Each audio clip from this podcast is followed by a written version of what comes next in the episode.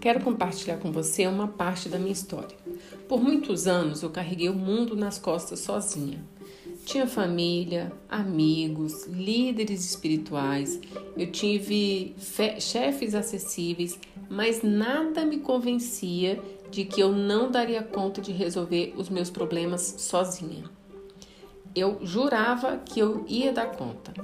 Daí, o resultado foram sete dentes quebrados no intervalo de um ano, o início de uma depressão, um relacionamento indo de mal a pior e a autoestima lá embaixo. Eu achava que orar, ler livros, assistir vídeos motivacionais, fazer cursos, ouvir testemunhos seriam suficientes para me tirar do buraco em que me encontrava. E aí o que aconteceu? Eu me fechei a tal ponto que eu tive uma crise de choro dentro do carro no estacionamento do meu trabalho. Eu não conseguia sair de lá. Liguei para minha chefe, depois de alguns minutos, chorando copiosamente, eu consegui falar para ela que eu não dava mais conta, que eu precisava do emprego, mas eu não estava conseguindo mais. Eu precisava reduzir o meu horário de trabalho, mudar de área, enfim, fazer qualquer coisa que me trouxesse um certo alívio, pelo menos no trabalho. Eu trouxe esse exemplo e essa breve história da minha vida do que aconteceu para te dizer que nós não somos mulheres maravilhas. Estes personagens de Mulher Maravilha, Super-Homem, são personagens fictícios. Então, por que muitas pessoas agem como eu agi? O que, que está por trás desse tipo de comportamento? Depois de um ano de uma busca incansável pelo autoconhecimento, eu descobri que eu estava repetindo um padrão. Eu cresci vendo a minha mãe se virando sozinha, cuidando de quatro filhos, um sobrinho, cuidava da casa, cuidava de uma banca de revista. Meu pai teve Alzheimer, ela ajudou meu pai, ela cuidou do meu pai. E além de ajudar vizinho, igreja, parente, eu não havia chorar, nem com a morte do meu avô no máximo algumas lágrimas escorrendo discretamente no seu rosto. Não à toa, ela teve um AVC em pleno vigor. Então eu percebi que minha mãe era uma bomba relógio e que eu estava seguindo o mesmo caminho. Daí a importância de buscar a clareza.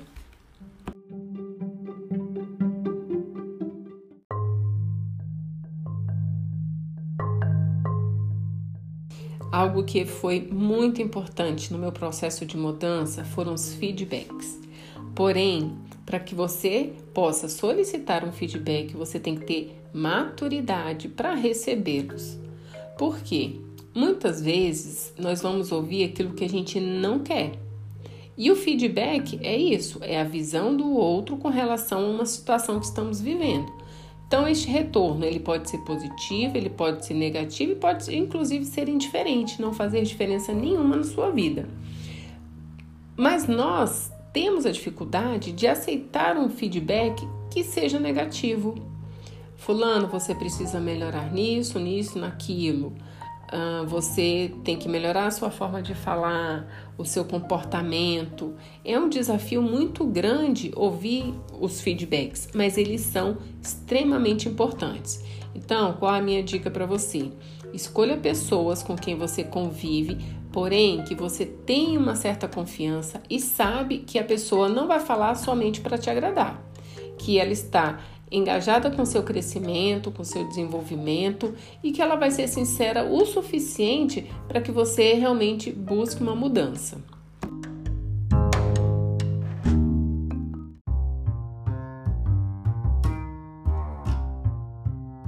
Uma das ferramentas que eu utilizei, que foi poderosíssima, foi o inventário do meu perfil comportamental. O que, que quer dizer isso?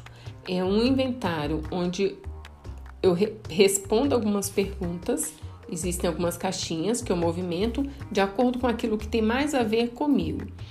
E é gerado um relatório com mais de 90 informações sobre o meu perfil. O que, que isso trouxe de benefício para mim? A partir do momento que eu conheci o meu perfil comportamental, se eu era uma pessoa calma, comunicativa, se eu era uma pessoa impulsiva, tudo isso me trouxe paz e tranquilidade para saber que estava tudo bem ser da forma como eu era e entender o comportamento do outro. Então, pelo fato de eu ser uma pessoa que tem um dos traços de, de, comportamento, a estabilidade, falar com pessoas que têm um perfil dominante era agressivo para mim. Qualquer fala mais grossa, mais alta, era uma agressão para os meus ouvidos. Por quê? Porque eu busco a harmonia, né? Eu tenho um perfil que é voltado para para é, para estabilidade, para segurança e qualquer comportamento diferente disso me tirava da minha zona de conforto. Mas a partir do momento em que eu conheci os perfis comportamentais e eu soube lidar com cada um deles, as minhas relações se tornaram mais leves, porque eu entendi que cada um tem o seu perfil e que eu não vou agradar todo mundo, que o meu perfil é completamente diferente do perfil de uma pessoa que eu preciso conviver diariamente e que está tudo bem. Então, essas ferramentas, todas que eu falei, são instrumentos que permitem realizar determinados trabalhos. Não é uma regra. É, o importante é avaliar o que, que cabe para você no momento, que tipo de ferramenta vai te auxiliar no momento. E o que eu trouxe aqui são, foram ferramentas que me ajudaram a chegar onde eu estou.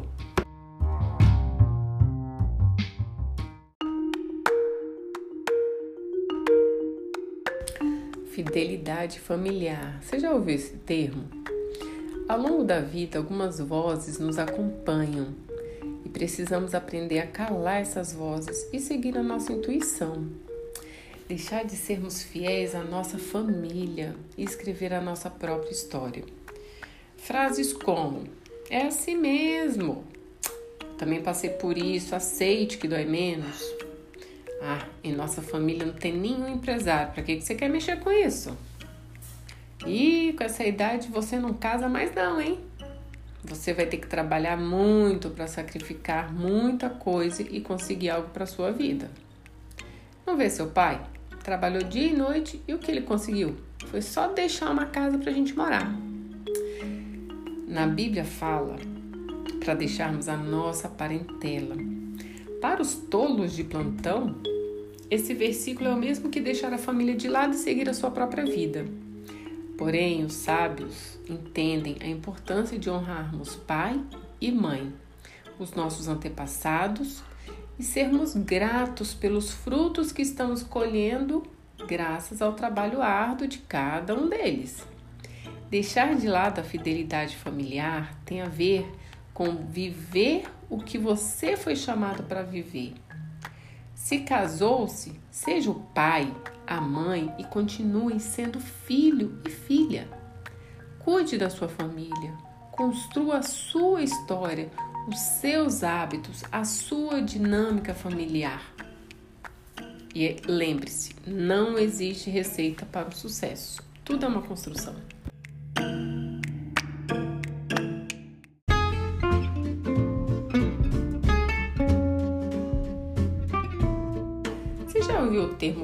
Modelar? Modelar é um termo que está muito na moda. Bom, vou te contar um pouco da minha história para você entender. Muito do que eu alcancei até hoje, passando por todos esses desafios de um divórcio, de me reinventar profissionalmente, de conseguir um sustento para minha família sozinha, eu só consegui modelando. E modelar é você seguir pessoas, estudar, descobrir o que, que essas pessoas que passaram por desafios semelhantes aos seus fizeram para superá-los. Modelar é diferente de copiar. Copiar não dá certo. Primeiro, porque nós somos seres únicos, com histórias diferentes, que viveram em ambientes diferentes. Modelar é usar técnicas, estratégias, ferramentas que foram utilizadas por essas pessoas Talvez seja o que você está fazendo neste momento.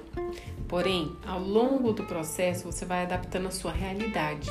No fim, terá vivido algo único e talvez inovador que vai esperar, inspirar outras pessoas.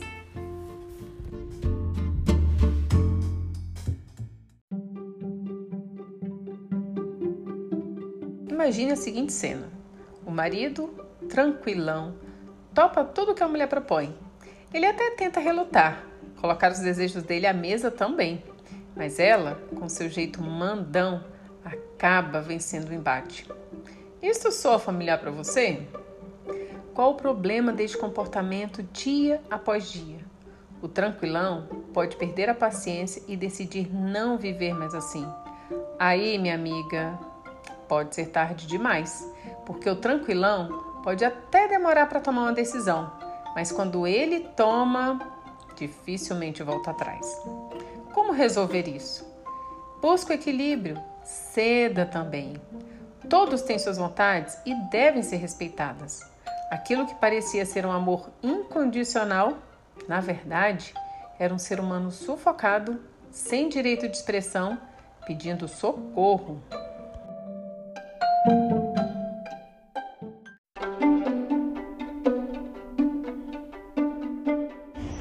Gente, estamos aqui hoje com uma aluna que vai contar um pouco para vocês como foi a experiência dela de ficar de castigo sem celular.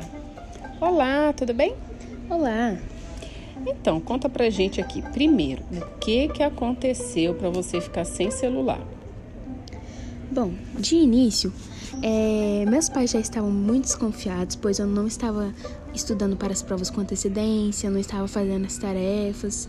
E aí, quando chegou a prova, eu fiz com muita dificuldade e meu resultado não foi nada bom. Hum, então é, é sinal que seus pais já estavam atentos, perceberam que alguma coisa não ia bem. Ok, mas e como que foi essa questão aí de tirar o celular? Foi um combinado? Foi impositivo? Como é que chegou nesse ponto de tirar o celular de você? É, lá atrás, a minha mãe já me ameaçava que ia tirar o celular, né? Eu, então, quando eu vi a minha nota, eu já sabia que eu ia ficar sem celular. Falei até pra minha mãe, mãe, eu já até sei o que, que vai acontecer. Então, eu já estava preparada, foi bem de boa. Então, você já sabia que ia ter um castigo, que esse castigo era ficar sem celular. E foi tudo bem, foi tranquilo porque você já imaginava. Mas como que foi a experiência de ficar sem celular? Me conta. Foi muito ruim no início. Eu fiquei, se eu não me engano, de duas a três semanas sem celular. É, porque era o tempo que meus pais gostariam de ver se eu estava bem. Mas na, nos primeiros dias foi muito difícil, estava muito chata, não sabia o que fazer. Mas depois eu já fui descobrindo novas coisas para fazer, já percebi que não tinha necessidade de ficar com o celular para sempre para poder me divertir. Nossa, que interessante. Então foi um ganho muito grande você ficar sem celular ou não? O que, que você acha? Eu acho que foi um ganho muito grande. E me conta, como que estão os estudos hoje? Depois desse castigo, desse momento horrível de ficar sem celular? Bom, eu, eu não posso dizer que eu melhorei muito, eu não posso dizer que eu é, é, mudei totalmente. Mas eu, ao invés de começar a estudar para as provas um dia antes de cada prova, eu já comecei a estudar para as provas que vão ser só no dia 8 do mês que vem. Então, eu acho que eu já mudei um pouquinho. Muito bom. Então, gente, estamos aí com uma aluna que ela sobreviveu o período sem celular. Você ficou com raiva dos seus pais quando eles te proibiram de ficar sem celular? Fiquei, mas não demonstrei tanto. Tá vendo, gente? É normal. O seu filho, ele vai ficar com raiva, ele vai querer não falar com você, vai bater porta, mas é passageiro. O resultado é muito gratificante a gente só tem a ganhar. Então, não hesite em tirar o celular do seu filho, ok? Obrigada, querida. Por nada.